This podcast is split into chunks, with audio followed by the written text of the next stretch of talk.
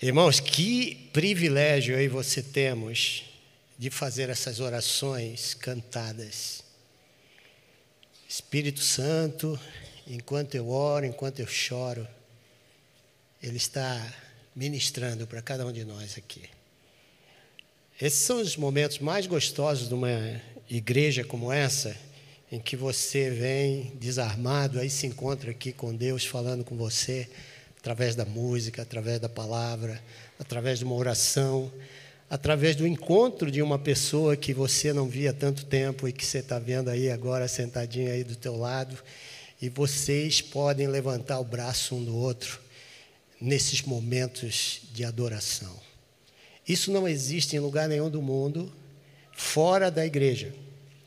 A igreja é um lugar onde os santos se encontram e eles lavados pelo mesmo sangue, o sangue de Cristo que vamos comemorar daqui a pouco, ah, eles se encontram para conversar sobre coisas que têm a ver com a eternidade, sobre coisas que têm a ver com a nossa vida espiritual.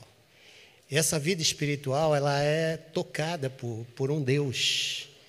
E hoje o nosso tema, a gente está entrando numa série sobre o Sermão do Monte, que vai ser muito, mas muito importante para a nossa igreja.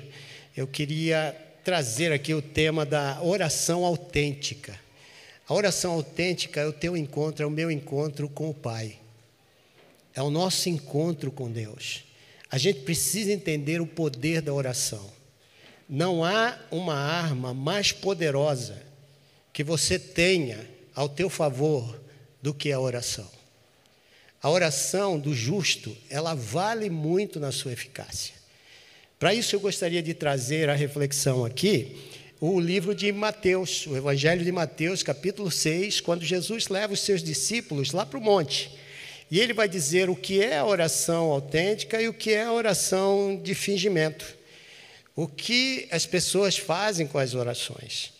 Então, ao longo da história, a oração tem desempenhado um papel importante em todas as religiões. Se você pega o, o, o, islamismo, tem um certo horário do dia que eles param tudo para orar, voltado para Meca. Se você vai para o hinduísmo, o hinduísmo ele vive em base de orações. Tudo na sociedade hindu tem a ver com espiritualidade, até a política. Então, é, é muito importante a gente entender isso. O budismo, o budismo ele faz oração e é como um, um, uma mantra, um mantra que, que é, é, é, recitado, e quanto mais vezes você recita, mais parece que espiritual você é. Então, tem muitas coisas, até mesmo no cristianismo, você vai ver muitas pessoas hoje dizendo certas coisas que não tem nada a ver com aquilo que a Bíblia nos ensina. Hoje eu gostaria de refletir com os irmãos o que significa orar a Deus.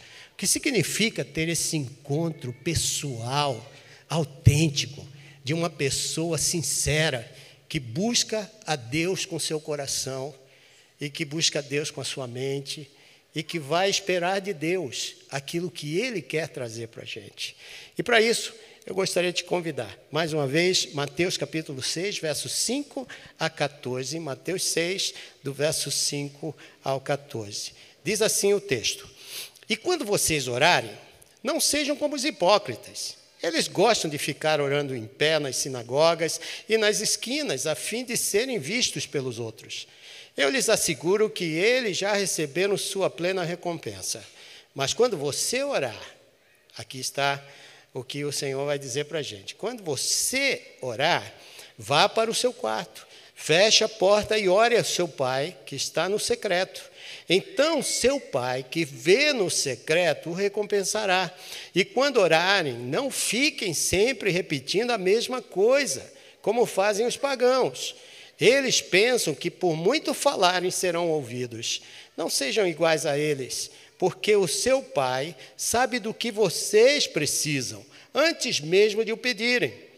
Vocês orem assim. E aí o Senhor vai dar as instruções de como uma pessoa ora de forma autêntica. Eu estou aqui, ali, ela está me. Nós vamos orar juntos, eu e essa moça bonita. E aí ele vai falar como é que a gente tem que orar. Ele diz: vocês orem assim. Pai nosso que estás no céu, santificado seja o teu nome, venha o teu reino, seja feita a tua vontade, assim na terra como é nos céus. Dá-nos hoje o nosso pão de cada dia. Perdoa as nossas dívidas, assim como perdoamos aos nossos devedores. E não nos deixes cair em tentação, mas livra-nos do mal, porque teu é o reino, o poder e a glória para sempre. Amém. Pois se perdoarem as ofensas uns dos outros, o Pai Celestial também os perdoará. Então, quando a gente olha aí as orações feitas no mundo inteiro, você tem algumas orações que é, é, já são tradições, mesmo porque muita gente não tinha como ler nem escrever naquela época. Então, tinha muitas orações que passavam de pai para filho de forma oral. Então, as pessoas elas aprendiam uma, de uma certa forma e aquilo passava a ser uma regra. Então, nós oramos assim. Né? As pessoas aprendem as palavras, os rituais das orações, através da escuta e repetição, e aí garante, de repente, que são mais espirituais. Não estou dizendo que isso aqui está errado, mas há uma forma pessoal de você se dirigir a Deus que nós vamos ver daqui a pouco, através de textos religiosos. Na, havia tradições, naquela época, de religiões, que as orações eram registradas por textos sagrados, como a Bíblia ou o Corão. Você vai ver que muita gente é, é, decora e faz disso orações. Né? Liturgias e rituais. Você vai ver que haviam tradições religiosas que as orações eram incorporadas a liturgias e rituais específicos. Isso fazia com que algumas pessoas é, orassem de determinadas maneiras. Através da música e do canto, como nós fizemos aqui, enquanto nós cantamos, nós sentimos que aquilo era uma oração. Que você sentia isso no teu coração. Estou orando a Deus que, Senhor, abençoe a minha família, os meus filhos. E a gente sente isso e é capaz até de derramar lágrimas, porque é o que nós ansiamos para as nossas famílias, para a nossa casa, para aqueles que estão ao redor da gente, por meio de escritas e impressão. Ah, na tradição religiosa, você tem muita coisa que era escrita. As pessoas pegavam temas e, diante daqueles temas, eles escreviam como você deveria orar. Aí você orava, orava daquela forma.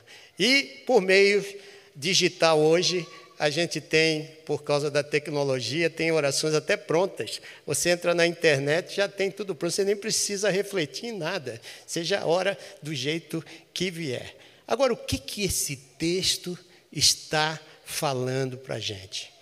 Irmãos, a oração autêntica é um poderoso meio de encontro entre o ser humano e Deus. É uma oportunidade de conexão profunda genuína que eu e você temos com o Pai Celestial.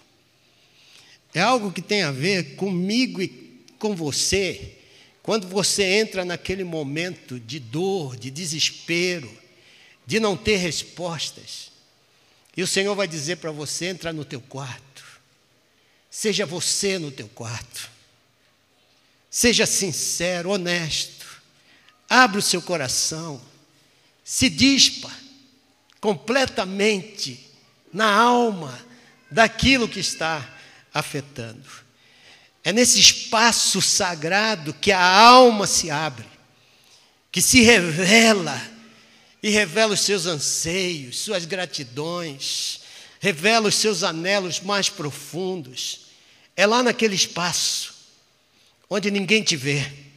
É na oração autêntica que não vai haver a necessidade das máscaras, não vai haver a necessidade daquelas, daquelas coisas que são ditas de uma maneira até rebuscada. É na oração autêntica que você é quem você é, sabendo ou não se expressar. Deus está olhando o teu coração e buscando ver no teu coração a sinceridade para que Ele fale as verdades profundas através do seu espírito. A oração é um encontro íntimo onde nos despimos das pretensões e nos entregamos com sinceridade. É isso que o Senhor está dizendo aqui para a gente. Eu creio que de todos os privilégios que um cristão tenha, o privilégio da oração é o mais poderoso que eu e você temos em nossas mãos. Estamos juntos, irmãos? Porque a oração é o teu encontro pessoal com Deus. É ali que Deus vai conversar contigo através da Sua palavra, através do seu espírito. Porque Ele ouve o que você está dizendo. Então, Hebreus 4,16 vai dizer assim: Assim sendo, aproximemo-nos do trono da graça com toda a confiança a fim de recebermos misericórdia e encontrarmos graça que nos ajude no momento da necessidade. Posso ouvir um amém? Porque na oração que Deus está vendo você e pela graça, o trono da graça, Ele vai olhar o teu coração sincero diante dele. Nos aproximamos de Deus para falar com o Senhor o Criador, o controlador do universo, e saber que Ele tem prometido nos ouvir e nos responder. Amém? Irmãos, isso é uma bênção sem medida e foge da compreensão humana. Talvez muitos de vocês estão aqui, eu não vou pedir para você levantar a mão, porque eu também não levantaria. Quantos de nós estamos orando três horas por dia? Não precisa levantar a mão, já falei, que eu também não vou levantar a minha. Mas você vê, a oração do justo, ela vale muito na sua eficácia. Quando eu e você caminhamos pela rua, orando, buscando a Deus, quando nós estamos na estrada dirigindo, você pode estar orando. Oração não precisa você marcar um lugar. Oração não precisa a igreja dizer, vai ser tal dia, reunião de oração, onde nós vamos aqui ver o poder caindo. O poder vai cair na tua casa. O poder vai cair sobre a tua vida. O poder vai fazer com que você tenha um contato pessoal profundo com teu Deus em sinceridade e humildade, e o resultado disso vai ser a tua casa se tornar um lugar de paz. É Deus quem fala isso. É o Senhor quem está dizendo isso. Em Jeremias 33, verso 3 diz assim: Clame a mim e eu te responderei, e lhe direi coisas grandiosas e insondáveis que você não conhece. A gente conhece um palmo além do nosso nariz. A gente conhece aquilo que o mundo está dizendo que vai acontecer. A gente não conhece aquilo que Deus tem reservado para aqueles que Ele ama. A gente não conhece os planos insondáveis que Deus tem para mim e para você. A gente não sabe o que isso que estamos enfrentando tem a ver com os planos que Deus já está traçando para mim e para você. Por isso que são insondáveis, por isso que são coisas grandiosas que nós não conhecemos. Se conhecêssemos, não precisaríamos orar. Se conhecêssemos, não precisaríamos estar o tempo todo cantando essas músicas, sentindo essas músicas, vindo à igreja. Se estamos aqui, é porque dependemos desse Deus maravilhoso que tudo ouve, que tudo vê, que já foi aonde nós queremos ir, que já sabe todas as coisas é esse Deus. Isaías 65, 24 diz: Antes de clamarem, eu responderei. Ainda não estarão falando, eu os ouvirei. Você crê nisso? Posso ouvir um amém gostoso aqui? Porque se eu não crer nisso, eu não cresço espiritualmente. O crente que não ora não conhece a intimidade do seu Senhor. É na oração que eu exponho as minhas duras provas. É na oração que eu me exponho nas minhas fraquezas. E é na oração que o Senhor fala através da Sua palavra e do seu Espírito para mim e para você. Há um poder maravilhoso aqui nesse lugar. Quando a igreja do Senhor ora sinceramente, humildemente, diante daquele que tudo conhece, daquele que tudo vê. Mas assim como qualquer coisa na vida, nós humanos podemos arrasar com qualquer coisa boa. Essa a história prova aí quantas pessoas, né, têm uma invenção bonita e de repente aquilo se torna uma destruição para o mundo. Então, meus queridos irmãos, muitos têm orado apropriadamente e têm visto Deus mover a sua mão tremendamente. Eu sou prova disso na minha casa, com câncer, na minha casa, sem poder ter um filho. Mas tem muita gente que também, do outro lado, eu tive também muitas coisas que não fui respondido.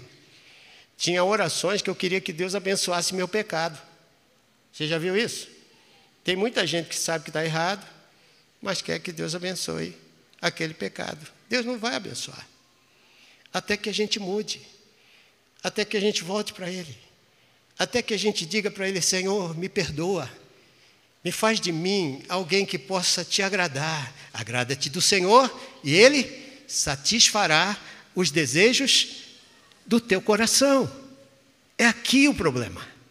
Então, quando nós vamos ao Senhor buscar, tem certas ocasiões que eu vou pedir a Deus e Deus não vai me dar, porque Ele vê que aquilo vai servir para a minha glória pessoal para as coisas que eu estou imaginando que deve ser. Deus não funciona assim. Pastor Lisânia vem falando isso aqui muitas vezes. Deus não funciona de, de acordo aos meus pensamentos. Os meus pensamentos não são os pensamentos de Deus. Nem aqueles desejos que Deus quer são os desejos que eu quero. Muitas vezes Deus vai te levar para o caminho do deserto. E é lá no deserto que ele vai te dar as experiências profundas que você precisa para que a tua vida se torne aquilo que ele gostaria que fosse.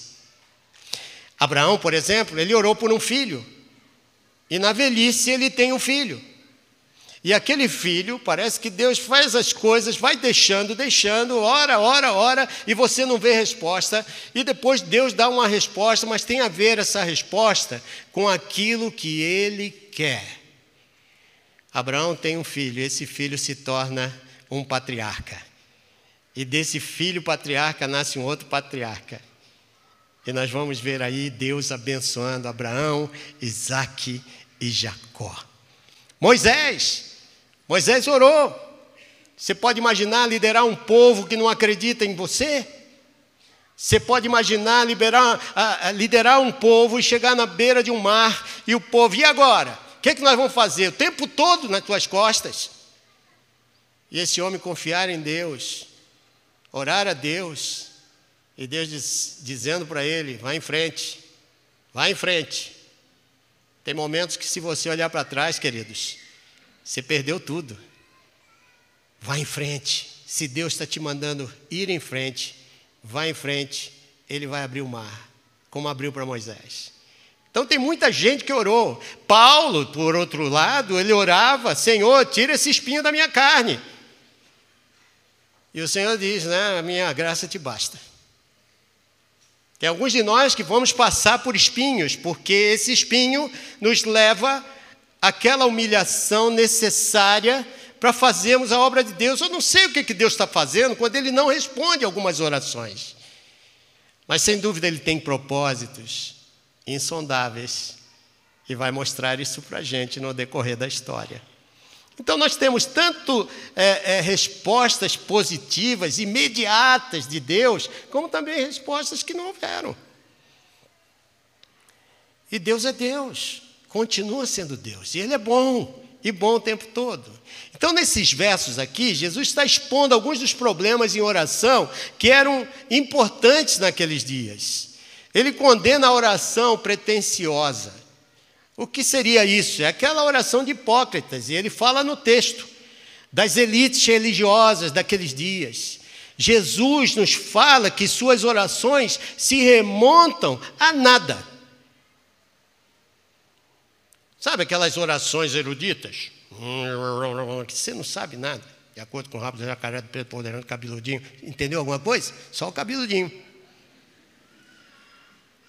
aquelas orações feitas na frente de todo mundo para impressionar. Os judeus tinham isso, você vê? Eles eram aqueles que conheceram a oração. Diz o texto lá em, Gênesis capítulo 4, verso 26, que foi da descendência de Sete, o filho dele, Enô, é, que começou a clamar pelo nome do Senhor. E de lá para cá, essa nação o tempo todo vivia em oração. E aí ele fala dos homens que deveriam se aproximar a Deus. E aí eu quero te convidar a refletir sobre esses versos, levando em consideração a ideia aqui de orarmos sem fingimento. Sabe aquela coisa, ah, agora você vai orar. Hum, aí você ora aquilo que já foi memorizado. Eu vou falar aqui algumas coisas que você vai identificar daqui a pouco, algumas religiões que fazem isso e acham que estão se aproximando de Deus. A palavra pretensão aqui significa comportamento não sincero e fingido. Algo feito de uma forma de comportamento não genuíno, mas que tem como objetivo enganar outras pessoas. Em outras palavras, é fingimento, hipocrisia. Então, no verso 5, algumas precauções aí sobre a relação em orações públicas que a nação judaica tinha. Era um povo abençoado, privilegiado, Deus havia escolhido e dado a, a eles a lei e prometido para eles que o Messias viria, que sairia deles. Eles de todos os povos sabiam como falar com Deus, mas passados anos, alguns erros começaram a entrar, como em qualquer religião, alguns erros começam a entrar e alguém quer dominar a tua cabeça. E alguém, senão, o Espírito Santo vai fazer um trabalho precioso em fazer a gente achar que somos cristãos porque repetimos determinadas coisas que nos dizem que são certas. A oração desses homens havia se tornado nada mais do que um ritual. O judeu orava, mas suas orações eram escritas temas eram definidos, eles citavam de memória as suas orações, eles liam as orações. Em outras palavras, eu não preciso refletir sobre aquilo que eu estou lendo. Me lembro da minha mamãe. Ela falava, filho, toda vez que você for dormir, ora assim. Em paz me deitarei e dormirei, porque só tu, Senhor, me fazes habitar em segurança. É um texto bíblico, é mas era memorizado e eu memorizei esse negócio. Até hoje é difícil sair da cabeça. Toda vez que eu vou dormir, eu fico pensando na, na minha mamãe. Em paz me deitarei e dormirei, porque só tu, Senhor, me fazes habitar em segurança. Não tem nada errado com o texto. O que tem errado é que eu não estou sendo sincero, porque eu posso dizer as minhas palavras, aquilo que Deus quer ouvir do meu coração. A questão não são as repetições. A questão aqui é: onde está meu coração? Que atitude eu estou tendo? Que sinceridade em abrir e me despir diante de Deus eu estou tendo? O que, que eu quero? Então, os judeus, ele, ele orava assim. Ele poderia orar, nem sequer refletir no que estava dizendo. Assim, um judeu poderia orar o tempo todo. Era um ritual vazio. Uh, eu não sei quantos de vocês já viajaram para Algeciras, ali na Espanha, e, e viram, na época das férias, todos os muçulmanos passando para o lado europeu. Ao meio-dia, todos eles param na estrada e recitam as suas mantras. E é interessante que aquilo para eles é uma condição. O judeu, ele recitava o Shema. O Shema era uma oração que vinha de Deuteronômio capítulo 6. Oh, só Israel, o Senhor nosso Deus é o único. E eles mencionavam só isso, só que o texto era muito mais do que isso. E amarás a Jeová com todo o teu coração, com toda a tua alma e com toda a tua força. A oração, ela tinha que, que ver com essas coisas que vinham do coração. Amar a Deus com todo o teu coração. Como é que você vai para Deus? E confessa a Deus como Senhor da tua vida. Como nas tuas orações você adora esse Deus.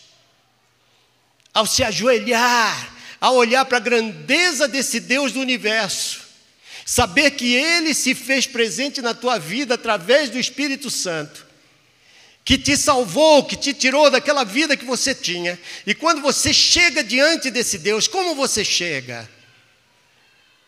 É como um empresário, é como uma pessoa que sabe o que quer, é como aquela pessoa que pode dizer para Deus até o que ele deve fazer. Porque tem algumas pessoas que, quando oram, determinam para Deus o que ele tem que fazer. Tem pessoas que, quando oram, estão dizendo para Deus: é por aqui que eu quero ir. E não admito outro, outro lugar. Queridos, Deus não deve nada para nenhum de nós aqui. Posso ouvir um amém por isso? Nós devemos a Deus a nossa gratidão, a nossa adoração aquilo que eu posso dizer para esse Deus com todo o meu coração, é o que Ele está esperando da gente. Então esse povo era assim, esse povo ficava de pé nas, nas sinagogas e tinham aquelas orações pré-determinadas, formuladas para cada aspecto da vida. Eu não sei se você conhece alguma religião assim, mas que você nem precisa pensar já tem tudo determinado, escrito para você orar. E se você orar daquele jeito, você ganhou, ganhou a bênção. Se você fizer de determinada maneira, você está dentro. Queridos, Deus está nos chamando aqui a um relacionamento pessoal. A oração que sai do coração do justo. A oração que sai daquele coração que carece da presença do Senhor. Amém? Então, essa era a oração. A oração era limitada a horários e ocasiões pré-definidas. Você já viu, tem muitos lugares que tem momento de oração, tem nada ruim com isso. Mas o que tem de ruim é quando a gente acha que a oração só pode acontecer naquele lugar. Que a oração só vai ser santa, só vai ser atendida por Deus se nós fizermos naquele lugar. Deus quer um encontro comigo e com você em qualquer momento, em qualquer lugar, em qualquer situação ou circunstância. Amém? Amém, irmãos? Isso aqui faz uma diferença muito grande.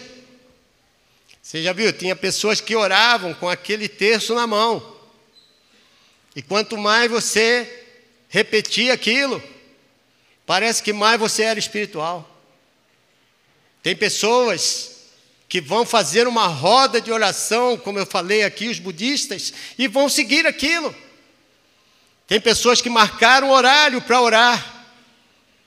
Deus está dizendo para mim e para você aqui: eu quero um relacionamento. Quando orardes, e ele vai dizer, ele vai dar as instruções de como a gente deve orar. Quando vocês orarem, isso significa que não é quando eu quiser orar. Ele leva em consideração que todo bom cristão é aquele que ora. Orai sem cessar. Então ele leva em consideração que você está orando como um cristão, que você está buscando a Deus como um cristão. Então, quando você orar, ore com esses aspectos aqui. Pai Nosso. Pai Nosso. Ele é o Pai que adotou todos nós no seu corpo. Amém? Em qualquer lugar do mundo, em qualquer lugar desse Brasil onde você estava, o Senhor foi lá, tocou você pelo seu Espírito Santo, te convenceu do teu pecado e te trouxe para o seu corpo. E você, na dependência dele, conversa com ele todos os dias. E faz ele saber aonde você está. E ele vai mexer com você. Vai trabalhar o teu caráter através da oração. Quando você se humilha, quando você é honesto, quando você diz para ele aquilo que está lá no fundo da tua alma, aquilo que ninguém, nenhum homem consegue responder, é lá no secreto do teu quarto que Deus vai falar com você. especificamente com você. Não é para todos, é para você. Porque esse meu Deus, esse teu Deus, é o Deus onisciente, onipresente e onipotente. É o Deus pessoal. É o Deus que conhece a mim e a você. É o Deus que vai fundo na minha alma. É o Deus que conhece o meu caráter. E é lá na oração que muitas vezes eu vou confiante que Ele vai me dar uma resposta sim, e Ele vai dizer não. Porque enquanto você ora por aquela pessoa, tem outra pessoa aqui que você deixou de orar, de perdoar, de dar a graça, de ver coisas grandes na vida daquela pessoa, porque você não quer. Irmãos, é na oração que Deus revela para a gente quem nós somos. É lá na oração, por isso que eu estou dizendo que a oração do justo não é essa oração de ficar de pé no meio de todo mundo e ficar sendo erudito.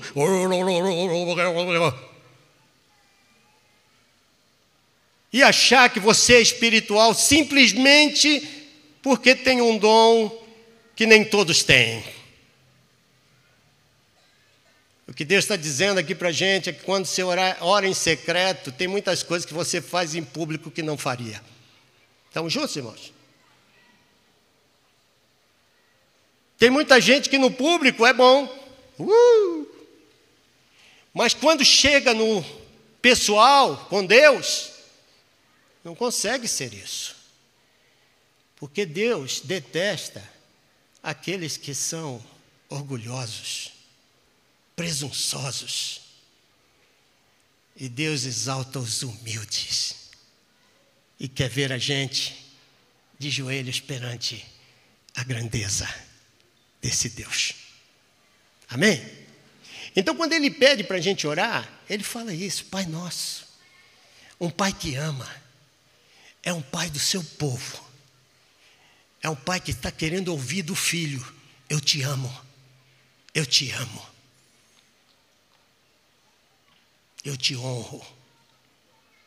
Eu sei que alguns de nós aqui tivemos pais que não honraram você. Mas Deus sempre te honrou. Deus quer o teu bem. E Ele é o Pai mais perfeito que a história poderia mostrar para a gente. É um maravilhoso conselheiro, Deus forte, Pai da eternidade, o príncipe da paz. Então, quando você ora, a tua oração, ela deve estar assim, olhando para esses aspectos que Deus está querendo. A oração autêntica é uma oração que se torna uma prioridade. É aquele momento que você não divide com ninguém. Você quer orar. E Deus espera que o seu povo ore. A oração autêntica ela é pessoal. Não tem nada a ver com os outros. Por isso que eu falo, quando você ora em secreto, o vosso Pai que está em secreto, ele vai te ouvir. E vai te ouvir naquelas coisas que diante das pessoas você tem vergonha de dizer. Irmãos, tem certas coisas que eu não preciso ficar orando na frente das pessoas. Por isso que toda hora, todo minuto é momento de eu ir diante de Deus e expor as minhas aflições, os meus desejos do coração.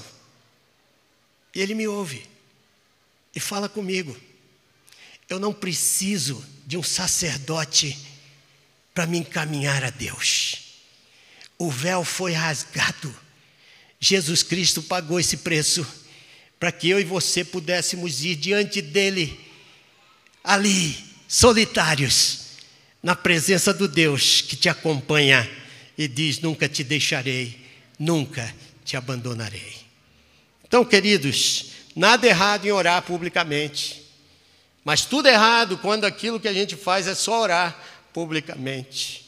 Não temos o nosso tempo de oração de forma apropriada, no acesso ao trono da graça. E essa oração ela é uma oração autêntica, porque ela é sincera de coração. Eu só vou mencionar aqui os pontos, porque meu tempo já passou. Já quero convidar o meu pastor que vem aqui à frente e nós vamos celebrar a ceia. A tua oração ela precisa ter sinceridade de coração. Essa oração é feita a sós, diante de Deus, despidos de todo orgulho, arrogância, mas de completo quebrantamento. Amém? A oração autêntica, ela é humilde. Ela vem de um coração humilde. Ela reconhece a dependência de Deus e a própria limitação humana que a gente tem. A oração autêntica, ela confia, ela é transparente. Ela é transparente. Eu sei que tem muita gente que é difícil se abrir. Mas se abra com Deus. Vai lá para o secreto. Diga para Deus o que dói. Deus não vai ter nenhum problema contigo. Você não vai deixar de ser menos ou mais espiritual, porque confessou alguma coisa diante do Mestre. Ele é aquele a quem eu e você devemos ir para tratar das nossas dívidas, das nossas ofensas. E Ele, pelo seu amor, te abraça, porque Ele vê o teu quebrantamento, a tua humildade, o teu coração. É, é uma oração que tem um alinhamento com a vontade do Pai. Você vê? Quando o Senhor fala, quando vocês orarem, Pai nosso que estás no céu, santificado seja o teu nome venha o teu reino. Aqui você está alinhando os teus pensamentos aos pensamentos do Pai. Quando você diz venha o teu reino, você está dizendo acaba com o meu. O meu reino não é bom. O meu reino tem sido um reino humano, de vontades humanas. Senhor, que a tua vontade seja feita aqui na terra, como ela é feita nos céus. Ah, irmãos, a oração do justo ela faz a gente se humilhar diante desse Deus maravilhoso e ter a felicidade que nenhum homem pode dar. Será que eu posso ouvir um amém? Espera aí. Será que eu posso ouvir um amém que hoje de manhã nós vamos sair por aquelas portas dispostos a ter um momento de oração a cada dia diante do Senhor? Será que nós podemos dizer que a minha casa será um lugar de oração? Um lugar de paz? Porque eu confio na justiça do meu Deus. Se nós entendemos isso, muitas das nossas discussões em casa, muitos dos nossos conflitos interpessoais vão começar a diminuir e você vai começar a ver Deus agindo na tua casa Deus agindo no teu trabalho, Deus agindo onde quer que você vá, porque você tem transformado a tua espiritualidade em algo prático, em algo que faz você tomar decisões importantes. E decisões importantes têm a ver com aquilo que Deus quer e não aquilo que eu sonho para mim. Amém? Que Deus possa nos abençoar, sairmos daqui hoje, irmãos cheios do desejo de fazer da minha casa um lugar de oração, o meu quarto um lugar secreto, aonde a minha alma vai se despir diante desse Deus que tudo vê, que tudo sabe e tudo responde. Amém? Que a tua fé cresça, que a tua fé cresça, que a tua vida de oração se, seja estimulada a você buscar a Deus não fique atrás de mantras. Não fique atrás de alguém que diz: Eu tenho o poder. Venha para cá e aqui vai tudo acontecer. Você tem o poder do Espírito Santo que habita na tua vida para te conduzir a toda a verdade que vem de Deus, que é a palavra dele na tua mão e o Espírito Santo em você é tudo que você precisa para ter uma vida consagrada, amada por Deus e Deus fazer de você um tremendo instrumento de paz. Que a tua oração seja isso. Eu vou orar. Pai amado, nós queremos, Senhor, nos tornar a tua casa de oração. A tua casa de oração não é um lugar, é onde o teu espírito está habitando. A tua casa de oração é aqui, Senhor é um coração transformado, quebrantado. Um coração, Senhor, que sabe que é necessitado constantemente da graça e do amor. Por isso, Deus, fala com a tua igreja, Fala com todos nós, Senhor, e que possamos ter uma vida ativa de oração, que ao caminhar, que ao sonhar, que ao deitar, que ao levantar, a nossa vida seja, Senhor, uma vida de, de encontros marcados com o Mestre através de orações autênticas. Para a honra e glória do Teu nome, Senhor, agora dirige a gente nesse momento em que vamos é, falar de Ti, Senhor, através da Tua crucificação. É a minha oração em nome de Jesus. Amém.